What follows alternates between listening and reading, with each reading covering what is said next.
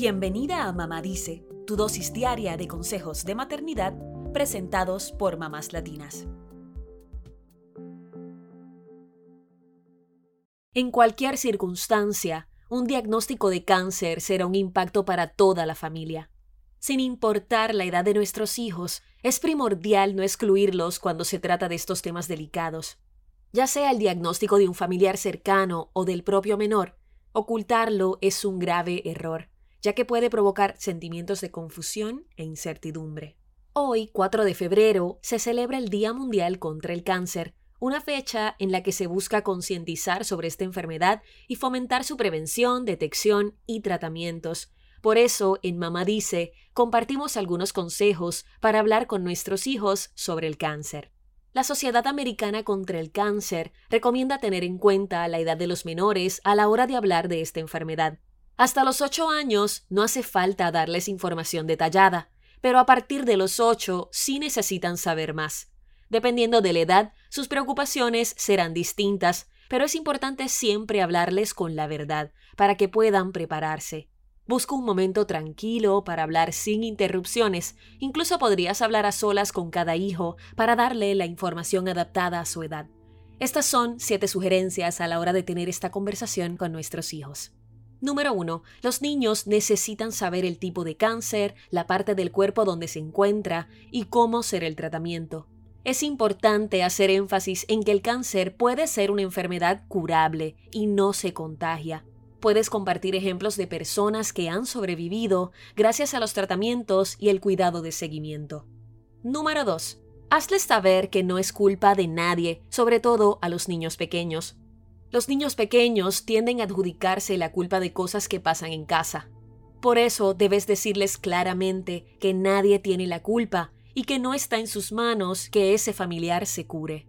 Número 3. Usa términos sencillos para explicarles la enfermedad y los tratamientos. Puedes hablarles de células buenas y malas que pueden afectar el organismo y necesitar de un tratamiento médico para poder resistir a la enfermedad. También debes hablarles de las reacciones secundarias a los tratamientos y de los cambios físicos que experimentará la persona. De esta forma, entenderán cuando se les caiga el cabello o cuando escuchen al familiar vomitando, por ejemplo. Número 4. Puedes apoyarte con videos educativos para niños que expliquen la enfermedad y sus efectos. Hay varias organizaciones contra el cáncer que tienen videos explicativos en YouTube sobre la enfermedad, que podrían servirte a la hora de darles esta noticia. Incluso puedes usar dibujos sencillos y preguntarles a ellos qué saben sobre el tema. Número 5. Pídeles que expresen sus emociones y expresa las tuyas también.